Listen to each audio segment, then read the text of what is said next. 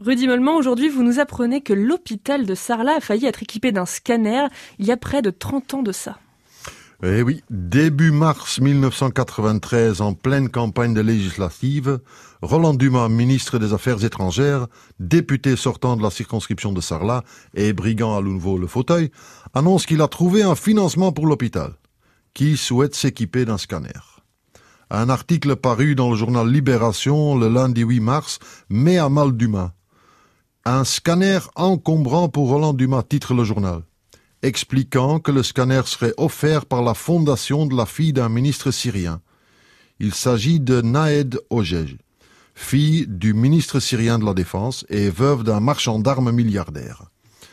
Par l'intermédiaire de sa fondation basée au Liechtenstein, elle offrirait les 8 millions de francs nécessaires pour que l'hôpital de Sarlat puisse acheter un scanner et l'installer.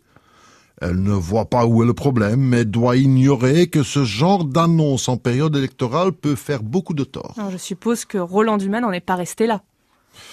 Ben, S'ils n'en veulent pas, la Fondation l'enverra ailleurs, réagit le ministre de façon laconique, précisant que Sarlat demande un scanner depuis cinq ans.